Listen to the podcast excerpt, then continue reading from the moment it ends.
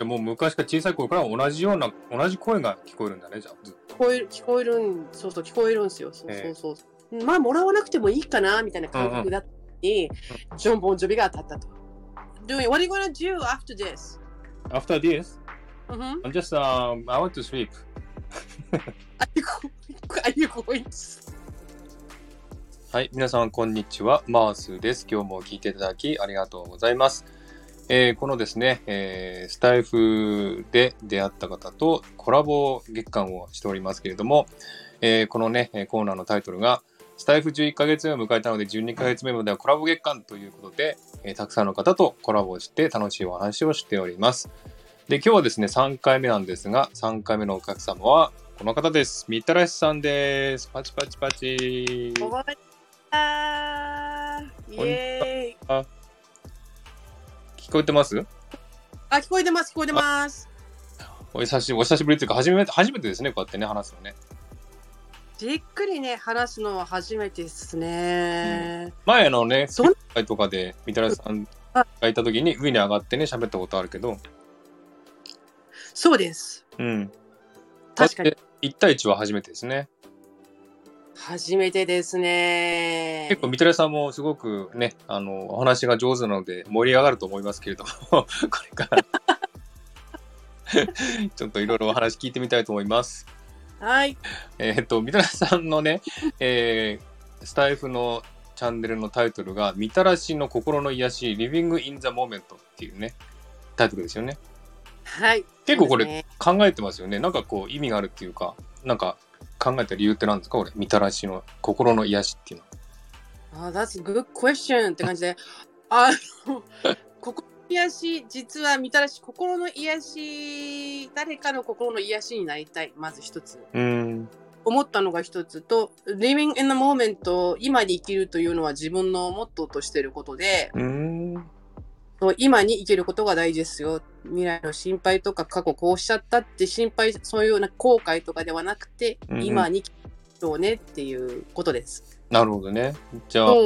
過去とか未来とかにとらわれずに現在を生きようっていう、そういう感じの、あれですかね。そうです。そうですね。うーん。場を感じるみたいな。うん。確かに今はね、現在を感じるってすごい大事ですよね。大事ですよ、大事ですよ。なんか三谷さん結構過去の思いにとらわれてぼーっとしちゃうっていう話を聞いたことあるんですけどね。みたらしいつ言ってました、それ。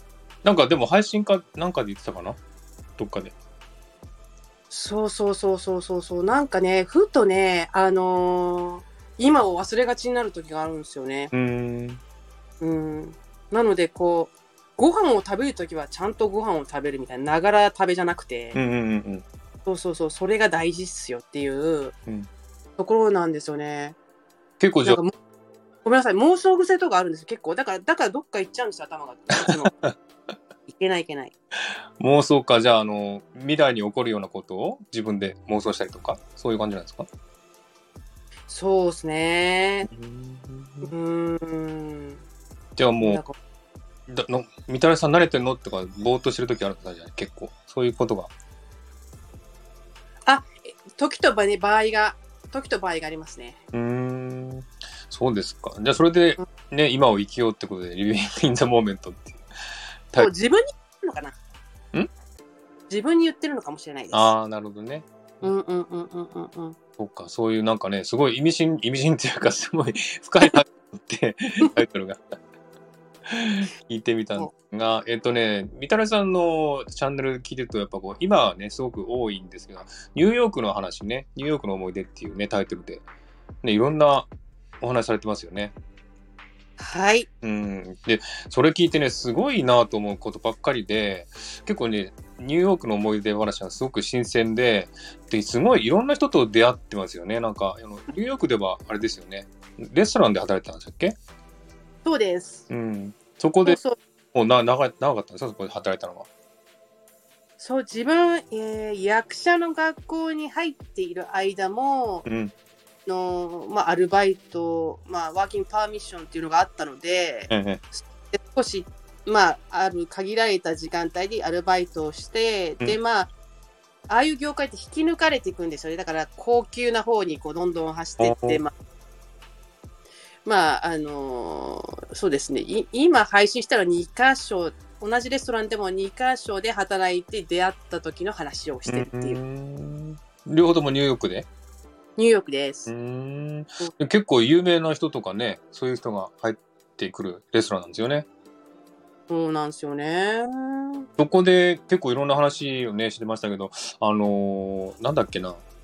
えーっと、最一番最新の話で、なんか有名サックス奏者の人が VIP のチケットを予約してくれたっていうかね。そう、あれはトランペットですね。トランペット すごいですね、それって。本当そんなことありえないですよね、普通ね。うーん。でも、高級レストランとかになると、なんかあの、そのレストランに興味があるセレブの方たちが来るみたいな。うーん。なので、結構な数来られてましたよね。毎日毎日。うんもうでも見ただけですぐわかるんだ。そういう、あ、有名な人だって。あの人だって。わかりますね。えーそんなレストランがあるんですね、じゃあニューヨークにね。あると思います。西海岸とかも結構有名な、なんか、名前があるところは、なんか、いつもそういう風な感じですよね。なんかね。ん。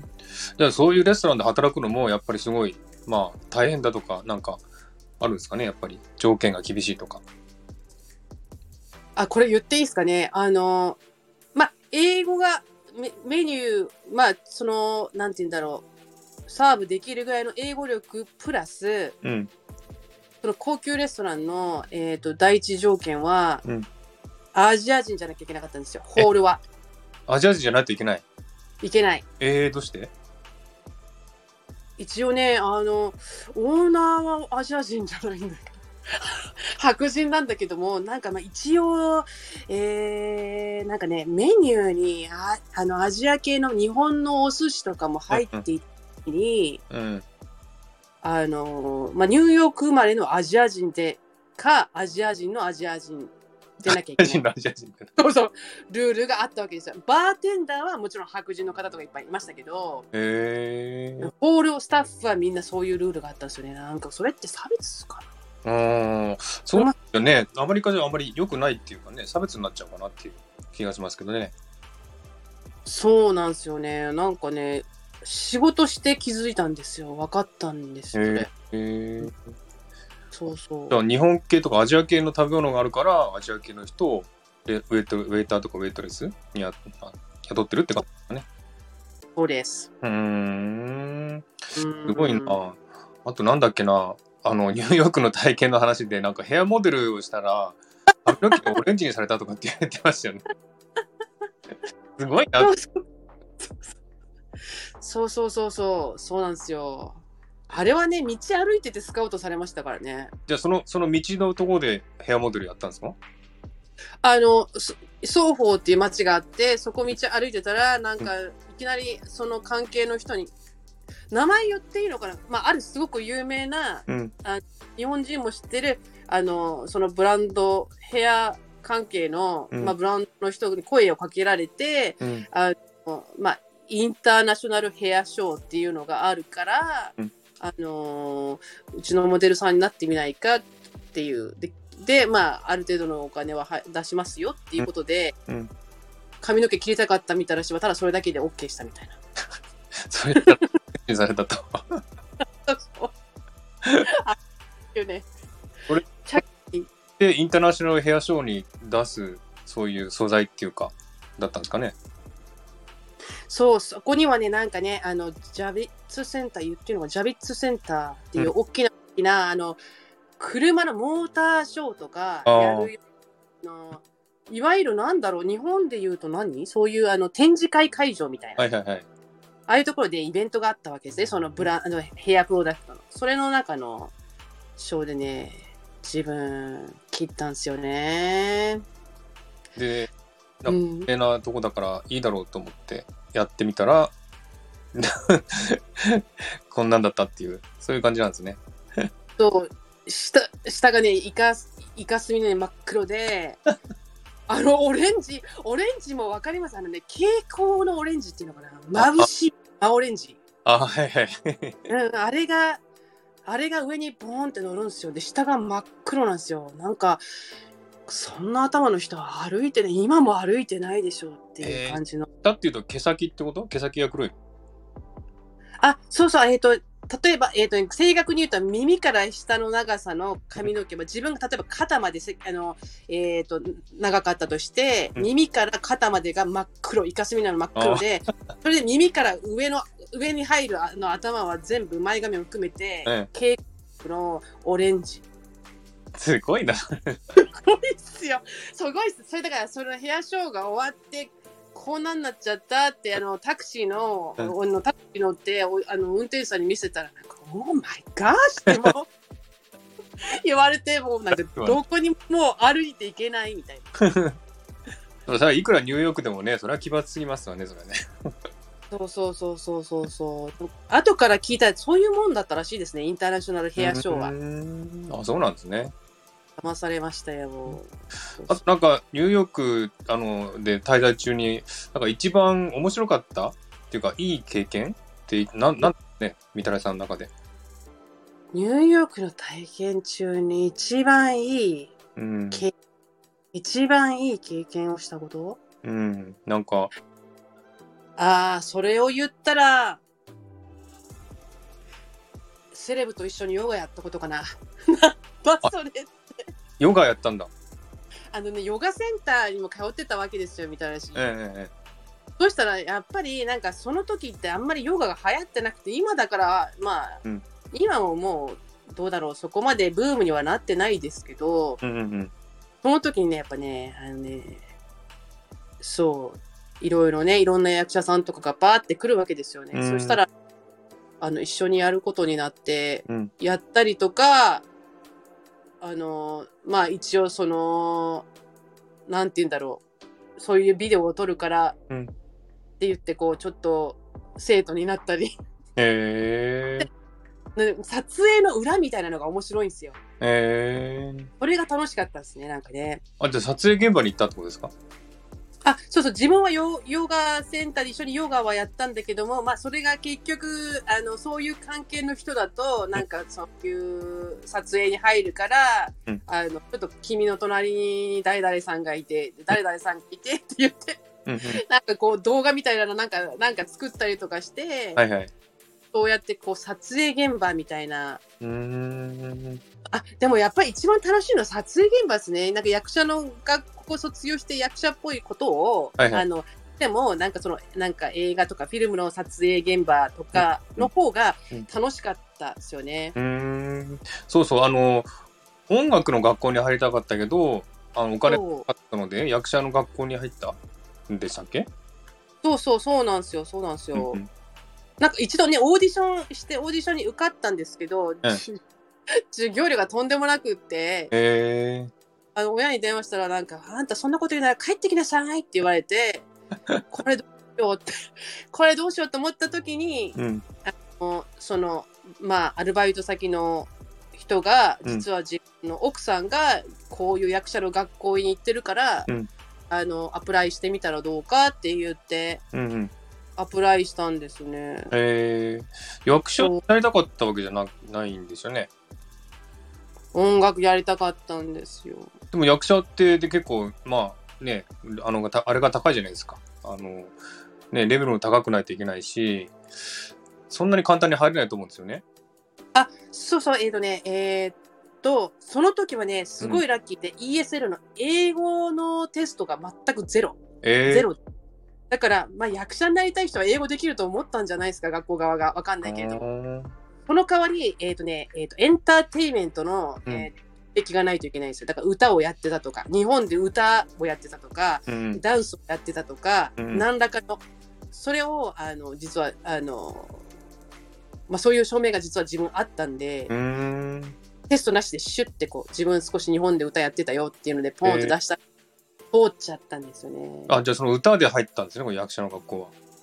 そうなんです。ー歌の結果からはい入ったんですよね、それで。へえすごいな、でもね、じゃあ、で結局音楽の学校行ったんですか？行かないです。あ、行かない。だけど、聞いてください、聞いて聞いて。聞いて。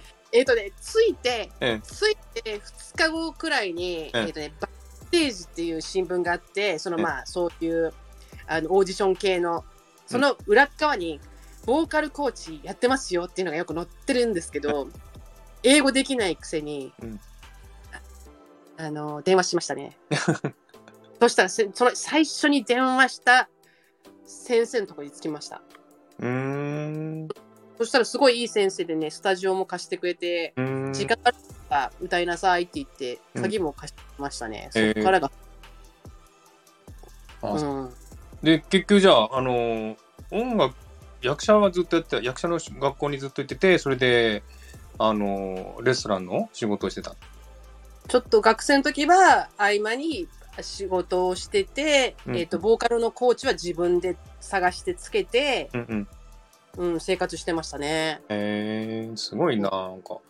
なんか16年滞在してたって？ニューヨークに？そう。そうなんです。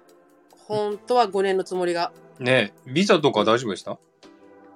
えっ、とね、そうそう、トランスファーしなきゃいけなかったり、なんかいろんな規定があって、うんうん。結局、結局ね、あの当時は、まあ、まあ、レストラン業界の方で少しなんとかしてもらったかな、みたいな感じなんですけど、うんここういう話していいのかな？でもね、グリーンカードのとこも実はね、届かなかったんですよ。ああ、そうなんだ。うん厳しくなっちゃって。でも、それと同時に、それと同時に友達とも話したんですけど、うんやっぱり日本だなって話になって、うん、なんか、あの、なんて言うんだろう、ブルックリンで、まあ、すごい黒人社会のレストランでずっと働いてて、いろんなその問題を学んで、で高級レストランでは、うん。すごい、あの、ゆまあ、裕福な家庭の白人の社会をこう学んで、うん。で、まあ、いろいろ見見てて、うん。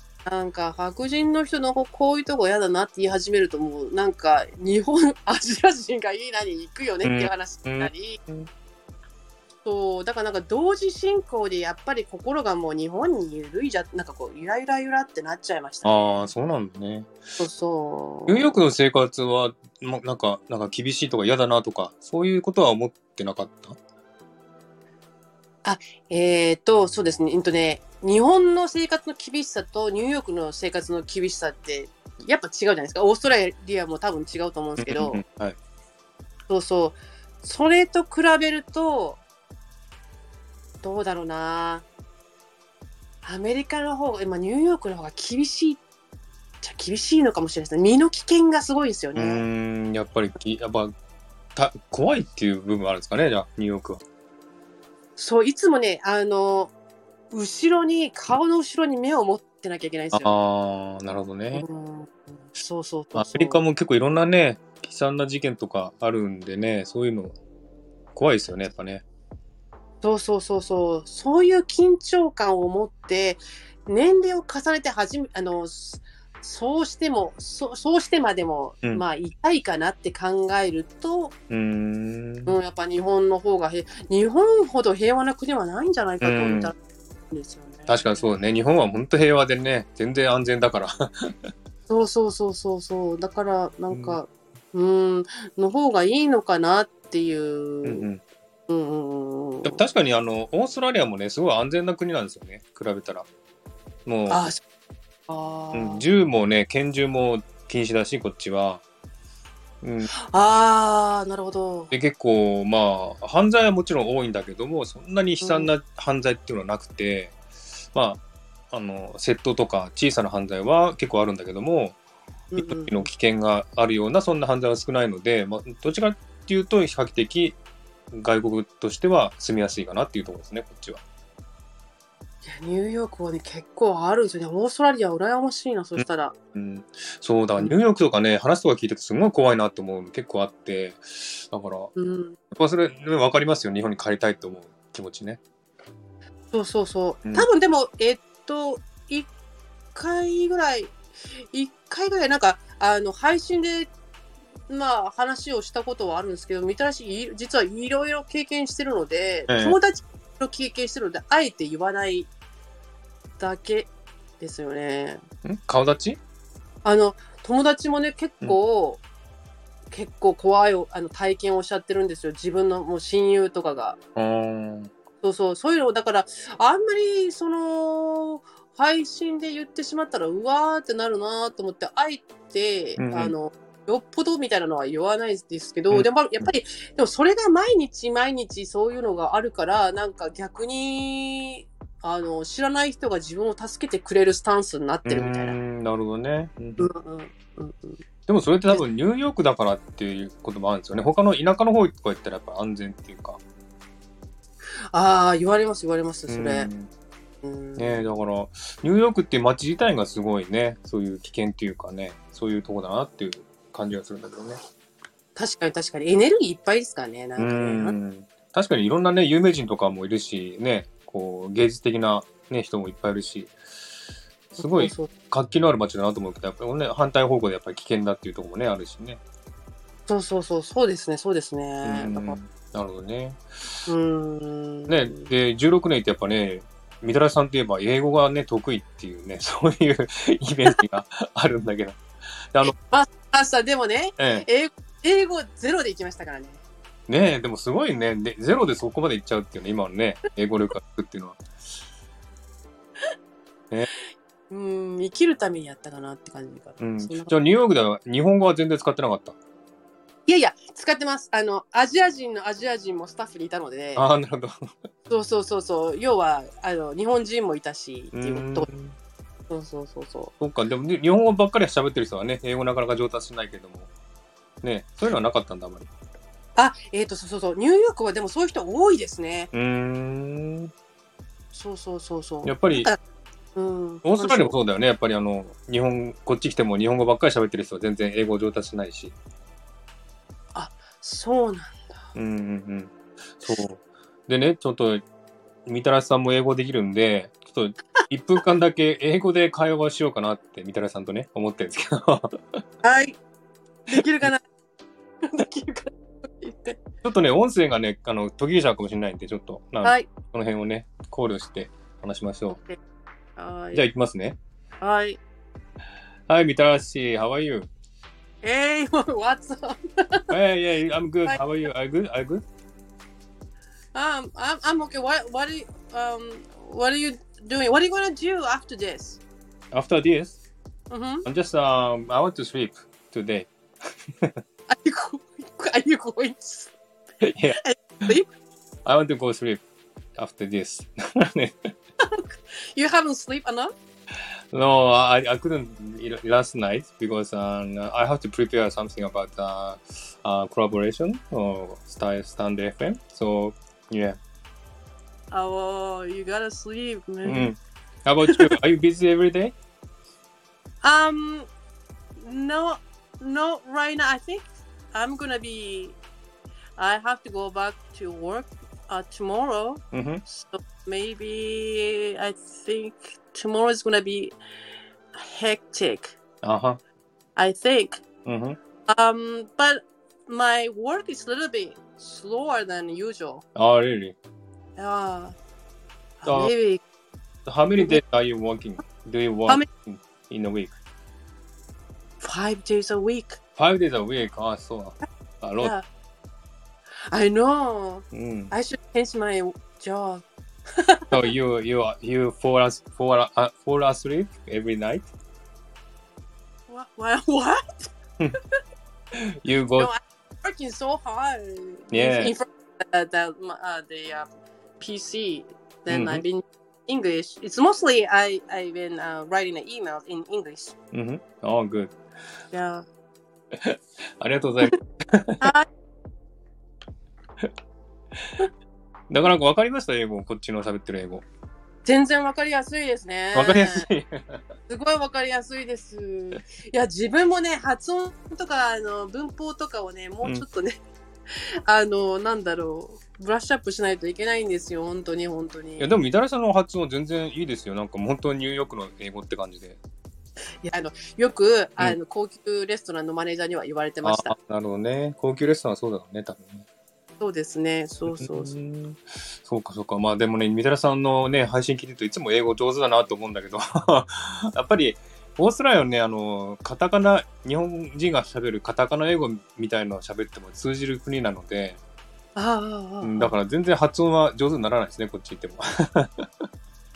ああ、そうですか。でも、でも、でも、うんあ、あのーなんだろう。ブリティッシュアクセントっぽくなってきちゃうと見た、あの配信でもサザンアクセント聞き取れなかったとは言ってたんですけど、うんやっぱなんか日本語に近いアクセントとか、うんもっとクリアな英語の方が、うんあの聞き取りやすいですよねやっぱりね。うんうん確かに確かに。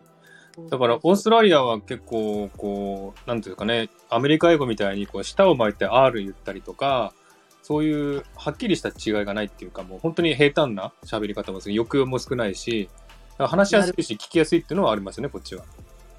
なるほどなるほど。あのなんだろう A が入るかな？なんかああ、確かに。そんな感じがビアの入り方違うんでしたっけ？うんうん、オージーイングリッシュってね、全然アメリカ英語と違う話、言葉とか使ったりするんで、その辺はちょっとね、あの、難しかったりするけど、あなるほど単語自体が違ったりするんですね。そうそう、全然違う単語を使ったりするんで、その辺がね、まあ、慣れないと分かんなかったりするんだけどね。なるほどなるほど。うんうんうまあ、なんかね、いや今日初めて話したのに英語で喋れるなんてなんかすごい嬉しいですね。なんかね。いやいやいや娘さんみたいに流暢なね英語じゃないからもうね。いやいやいや。いやいやいや、でもね、本当に、あの、みたらさんの英語はすごいなと思いながら聞いてたんで、本当になんか嬉しいです。話してて。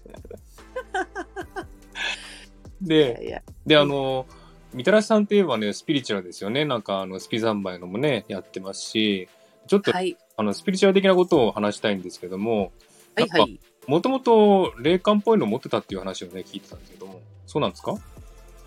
そうですね。うんうん、あのーまるっきり見ちゃったという感じではないんですけど、うんあの直感みんなからみんなが持ってるんですよみんなが持ってる直感っていうのを、もううんなんか、ま、昔から意識して生きてたみたいなのが正解ですかね。ああ、直感が鋭い子供だったんですね、じゃあ。そうなんか心の心の声とかなんかそういう嫌な感とかそういうのに従って生きてるみたいな感じですね、正確に言うと。えー、すごいな。自分もね、そういう時、時々あるんだけども、それってみたらしさんなんか、声として聞こえるのか、それとも感覚なのか、どんな風に聞こえるんだ、それって？感覚はうん感覚はもう毎日のようです。毎日なんか例えばあのなんだろう嫌な予感がするとこの人ちょっとっていうみんななんかそういうふうに判断するじゃないですか？うんうんそうそういう感覚みたいな感じであのなんだろうそのその感じるっていうのはもう、24/7そんな感じで自分は生きてるんですけど。えー、聞こえる方に、うん。え聞こえるっていう方にうん。あのなんだろうなんだろう聞こえてきたらそっちに従うみたいなそ聞こえる声とうん。かそのうん。辺はしょっちゅうではないので、うんうん。そこにさーって聞こえてきたらそれに従うようにはしてますけどね。でも、そうやって声が聞こえるんだじゃん。そうそうそうそうそうそう静かな中間の声がうんうんうん。うんなんか夢の本当に夢の中で言うような声とかが、うんうん、そうあの誰かが喋ってるっていう感覚で聞こえるっていうことですよね。あそうですそうです、うーん。うんうんうん、自分もね、あの、気づくことはあるんですよ。声が聞こえるんじゃなくて、あ、これはこうしないといけないんだなっていう、これはこういう理由なんだなっていう、なんか気づきはあるんだけども、声あみたいには聞こえないですよね。そう、それ、その、それが多分、マーさんのそれが多分直感の、うんうんうん直感。もうそれ、そこに何かこう、ささやくような、本当にもう、本当に、なんだろう、研ぎ澄まさ、なんか、ぼ本当にぼーっとしてるときに、さっと入ってくるような言葉なんです。えみたらしの場合は言葉なんですよね。すごいな。じゃあ言葉、日本語で？それって。あ、そうそうそうそう、えっ、とね、日本語の時もあるし、うん。あええーと今は日本語の時の方が多いか。向こうにいる時は、うん。あの英語の時も確かにあえー、じゃあなんか、危険なことがあった時になんか声が聞こえるとか、そういう感じなのかな？そう極端な話道歩いてて、うんあのまあ自分はまっすぐ頭自分の考えはまっすぐ行こうと思うんだけどうんうん。そっち右に曲がろうとかそういう感じで聞こえるえー、えなんだろうなとか思うんだけど、うんまあ聞こえたから行ってみようかなっていう感じででうんま、っすぐ行ったら危ない目に遭うたはずだった事故だったとか、えそういうので、うん、助けてもらうとか。えー、じゃあ、うんこの声には必ず従ってるんだ。いや、そんなことないよとか言って。あ絶対に、えー、と従従うようになっって無視してたこともあるんですけど、無視してろくなことはない。あ本 そうそうそう。そう。無視で無視してなんかあれってなるんだったら従おうって決めて、その声が聞こえたらあのそこに従うようにしてるんですけど、はい。でもそれ鈍る時もあって、うんうんそれが自分のエゴから来たり自分がこうなんじゃないかなっていう、その頭の考えだったりそういうのであの従っちゃう時があって全然違ったっていうこともあるんですけどこれ訓練なんですよね。うーんでもそういうふうに失敗してればねあこれの声は本物なんだなって分かるしねそういうのってあそうそうそうそうそうそうそううんそう。うん。ポイントはね何の先入観がない時によく聞こえますよ。ああ確かにそれはあると思う、うんうん、うん。うんうんだから自分の考えがごちゃごちゃしてる時はもう聞こえなくて何にも空っぽの時が入ってくるっていう感じでしょ、そうそうそうなんですようんうんうんね。うん。そう。た例えばね自分はあの寝てる、ね、寝る間際とかふっと思いついたりとかするしたりとかあとああのシャワーしてる時ね。あのシャワあー。にぼーっとしてなんか考えてるとふっと気づきがあったりとかそういうことよくあるんですよねああでもまさしくそれだ。うん。うんうんうんだからそれは感覚よくわかりますよなるほど自分の考えがない時に思い浮かぶ聞こえるっていうのは。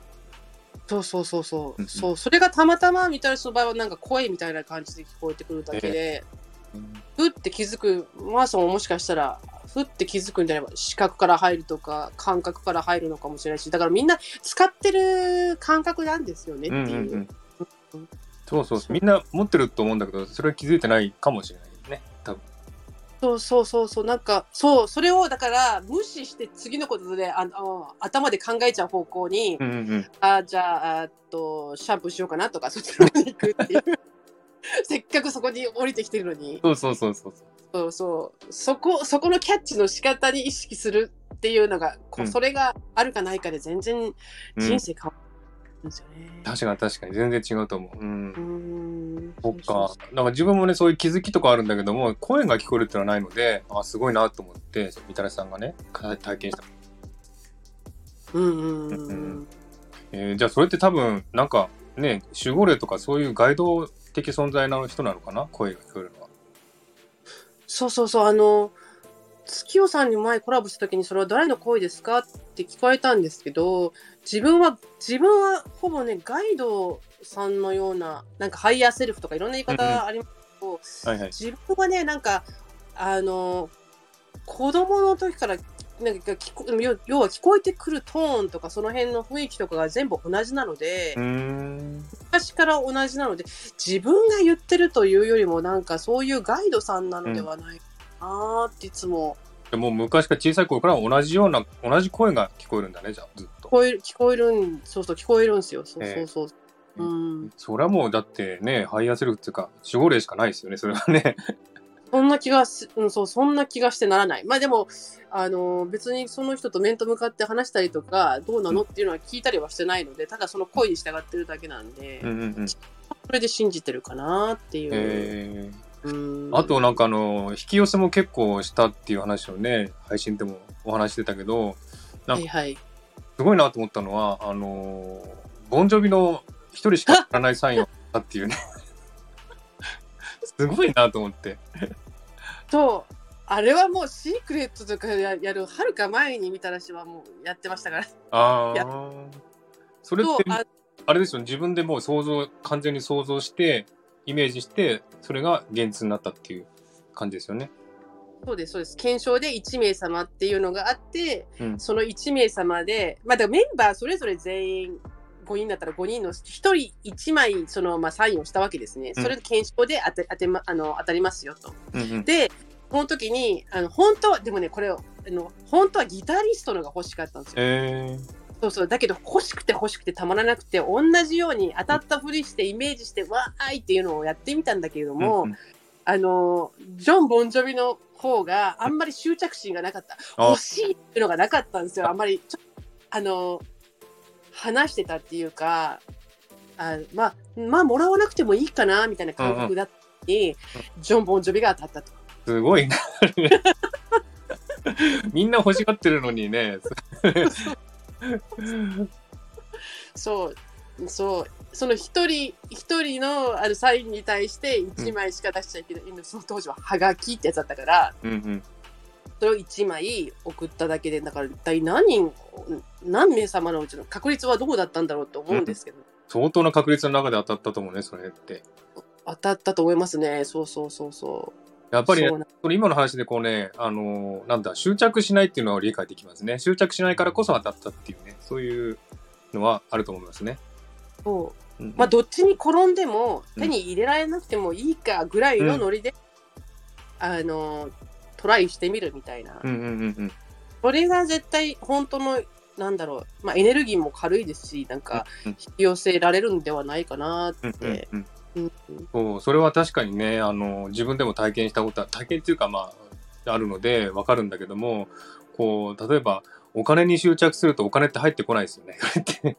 あーなるほどなるほど、ね、だからお金ない、お金ないとか、どうして入ってこないんだろう、なんでこんなに仕事してるのにお金少ないんだろうとか思ってると本当に入ってこなくなっちゃうし、はいうん。だからそういう、なんか執着しないっていうのはよくわかりますね、なんか。うん。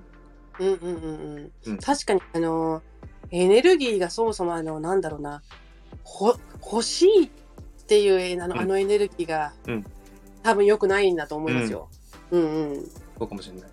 そうそううん。あるけどまあいいかなっていうあの豊かさなエネルギーを出してた方がスッと入ってくる。うん、確かに確かに。そうですね。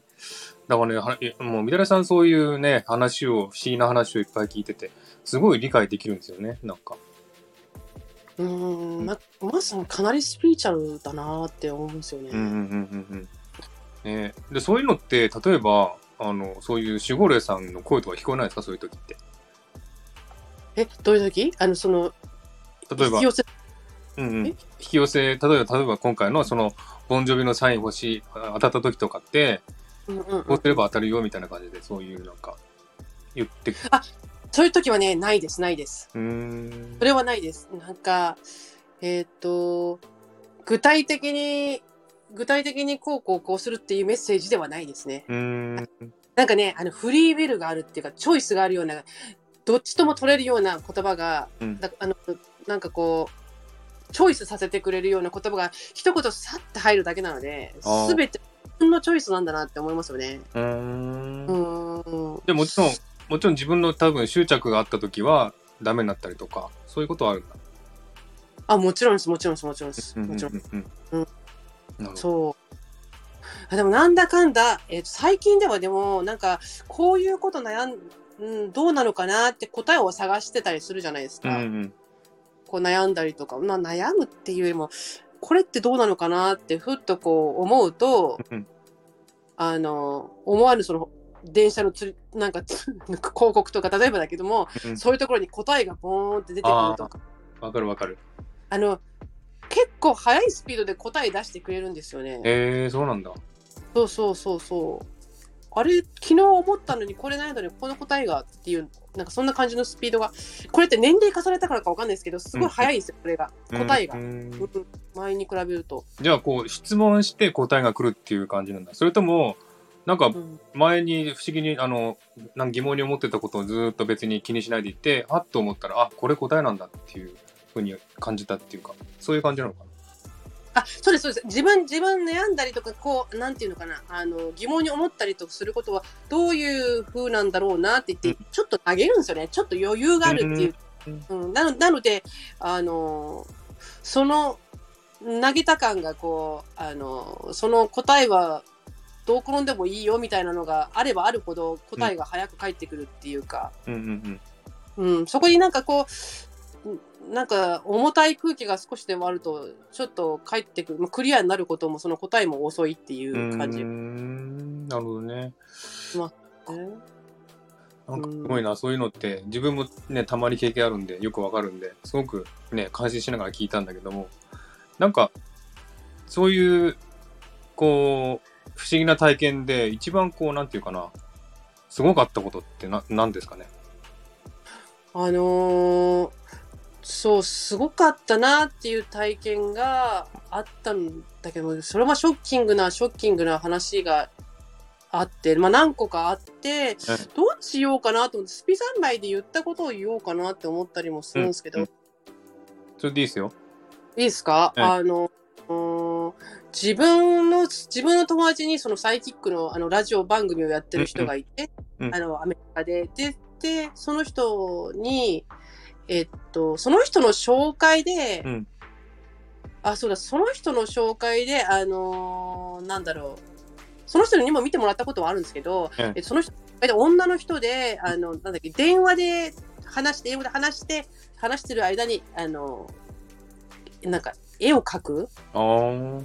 ですよね。えなんか、エンジェルさんの絵を描く。まあ、まあ、彼女からしてみたら、守護霊みたいな感じで、それぞれにうん、それぞれのエンジェルさんがいると、天使がついていると。うんうんまあ、それはアメリカ的考えあなのかもしれないし、うんうん思いますけど、うんね、竜神様がついてるか日本とかでは言いますからね。うんうんあのうん西洋の人が竜神様がとか言わないので、ええエンジェルさんがついているのが見えるので、それを書きながら、オートで書きながら、うん両手手が動くので、それでセッションしますみたいな人を紹介してくれたわけですね。そうそう。で、あの、話した時に、うんあの、自分の将来の、あの、話をしようと思ったのに、えあ、ごめんなさいって途中で話が中断になって、なんか、あの、なんだろうな、足が悪い人、足が悪い人で、うんあの、だっけ、あの、ハワイがすごく印象的な、うん重要な街だっていう人がい今いるんだけどって言われて、うんその時に、そうそうそう、その後になんか、いやいや、いないいない、いないいないってずっと言い続けて、で、あの、でも、その人が言ってるのは、なんか、ハワイがすごくメインなんだけど、うん。って言って、そどうしても邪魔すると。うんうん。私とのその話のついでに、どうしてもその人がはなんか邪魔するので、うん。どうにか、あの、まあ、これを、あの、どっか書け、あの、なんかメモって誰かに聞いてみてくれ。その人はなんか足をおかしくして、多分、あの、車椅子とかそんな感じになってるはずなんえ言って、その人がどうしても、あの、そう、みたらしみたらしって言ってるんだけどね、ってえをしてって、そうそうそうそう。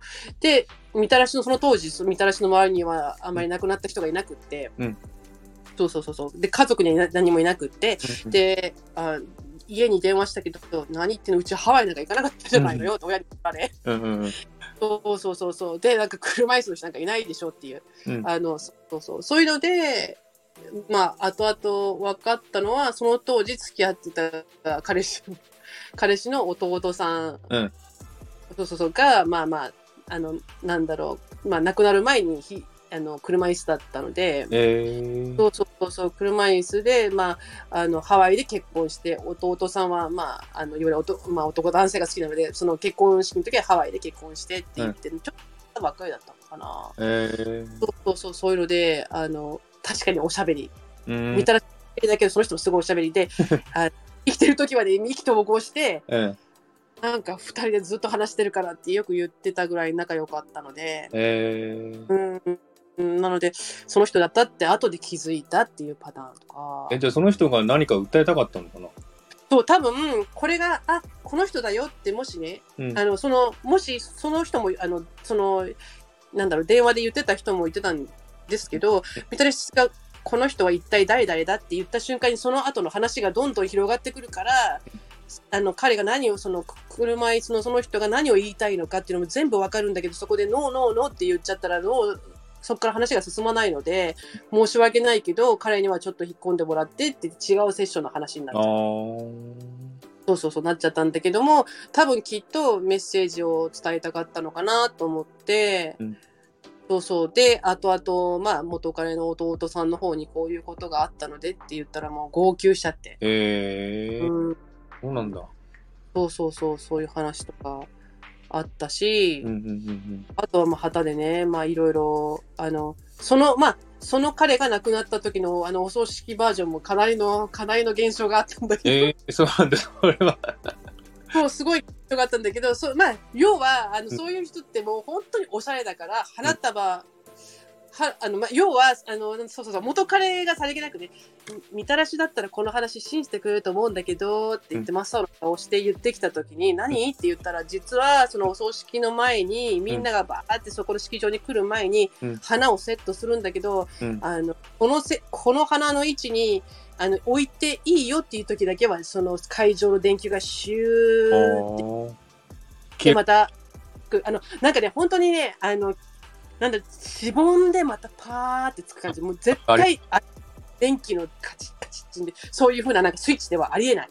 えーそうそういう変なね、なんかそういうふうなことをずっと何時間も何時間もやらされたから、うんあの元彼とその彼の弟さんは必死になってって、その花をセットアップして、まあ、豪華な式場になりました。式場っていうか、まあ、そういう場所になりました。うんうんっていうお葬式が始まって、で、また彼の親友が、な亡くなった彼の親友が、えっと、スピーチをしたときに、スピーチ終わった瞬間にまた同じくシューってしぼんで、またパーって開いたんです。それをみんなが見てたんですよ。全員が見てたんですよね。えーそれで、その後に、あの、食事の時間になってみんなが、あのーあの、ステージのスピーチが終わった後にあたり、明かりがしぼんでまたパーって作って、いい演出だったわねって言ったら、いやいやいや、あれは演出じゃなくて、うん本当に電気がそうなっただけだよって言われて、みんな、大きな悲鳴がギャーってもう会場に、鳥肌ものだ、あれは。そうなっちゃったっていう話っていうね。そうそうそう。すごいね。でも今思うと、その車椅子のその彼は本当におしゃべりだし、すごいおしゃれだし。そういう何かプレゼンするのにも完璧主義者だし、えーうん、だから今思うともうそれは当然あのキャラクターならこういうことはありだなっていう、うーん。うんことですよね。すごいな。そういう不思議なことあるんですね、本当に。ありますね。あれはみんなで体験したから絶対。うん。ね、一人だけじゃなくてみんなが体験してるっていうのはすごいですね。みんなが体験してみんなが悲鳴上げたので。えそうそう。でも悲鳴上げたらかわいそうですよ。絶対そこにいたんいたんだろうな。そうそうそう。ねいやー、すごい話を聞かせていただきました。ありがとうございます。でね、ちょっとね、結構時間経ってるんですけど、最後に、はい。あの、みたらしさんの好きな食べ物って何ですか？え、みたらしの好きな食べ物ですか？ええ、変なこと言っていいですか？アボカドです。アボカド好きなんでね。えー、なんでですか？アボカドはね、あの、まあ、あの、ニューヨークにいた時にカリフォルニアロールとかで、うん。あの、お寿司、あの、カニカマとアボカドとキュウリをはいはい。巻いて、うん。あの、インサイドアウトわかります？ライスが外側に来て、はで、その巻物で食べるのが、あれでおいアボカド美味しいなと思って、うんうん。そうそうそうそう。それからですね、なんかね、そう、帰国してからもなんかちょっとやっぱりアボカドにもわさび醤油が似合うとかね、そういうので好きなんですよ。へー。うんアボカドって言ってもそんなに味はないですよね。あ、あんまりないかもしれないですね。うん、でもサラダにしても美味しいし。うん、じゃあ、いいです好きになったんですね、アボカドのこと。え、ニューヨークでってことですか？ニューヨークで。うん。あ、そうそうそうそうそうそうそう。そうそうそう。そうですよ。アこでいいですよ。じゃ、じゃ毎日アボカド食べてるとかそういう、じゃなくて？あ、でもあ、近いぐらいにサラダにはマストですね。へえー、すごい。うーん。オーストラリアもね、アボカド結構多いのでね、よく食べるんですけどね。本当ですか、うんうんうん。アボカド美味しいですよ、こっちも。ああ、いいな、いいな、いいな。いいな、食べたい。そっか、アボカドっていうことは全然知らなかった。なんか意外でした、なんか。ええ 本当ですか？うん。大好きなんです、うんアボカド。そうなんですねんじゃあ、あの、最後にちょっとあの、みたらしさんのチャンネル紹介とか、宣伝とはいか何でもいいのであったらお教え、お知らせしてください。あ、えー、みたらし、はい、みたらし、心の癒し、リビングインザモーメントという、えー配信をしております。主に、えっ、と、みたらしの、うんえっ、と、ニューヨークの思い出と、あと、歌ってみた。えーみたらし歌うのが好きなので、歌ったりしています。あとは、まあ、あ定期的にスピリチュアル系のお話しするコラボライブをやっています。うんはい。はい。了解です。あわかりました。じゃあ、ちょっとね、結構長くなっちゃいましたね。やっぱり。はい。50分ぐらい話してますけど。本当はもっともっと聞きたいこといっぱいあったんですけどね、ちょっと時間がやっぱ足りなかったなっていう感じしますね。ああ、そうですか。また、あ またじゃあ今度次回ね、また次了回解です。いっぱい話しましょはい。う。はい。じゃあ今日はありがとうございました、みたらしさん。ありがとうございました。は願いします。失礼します。ーい。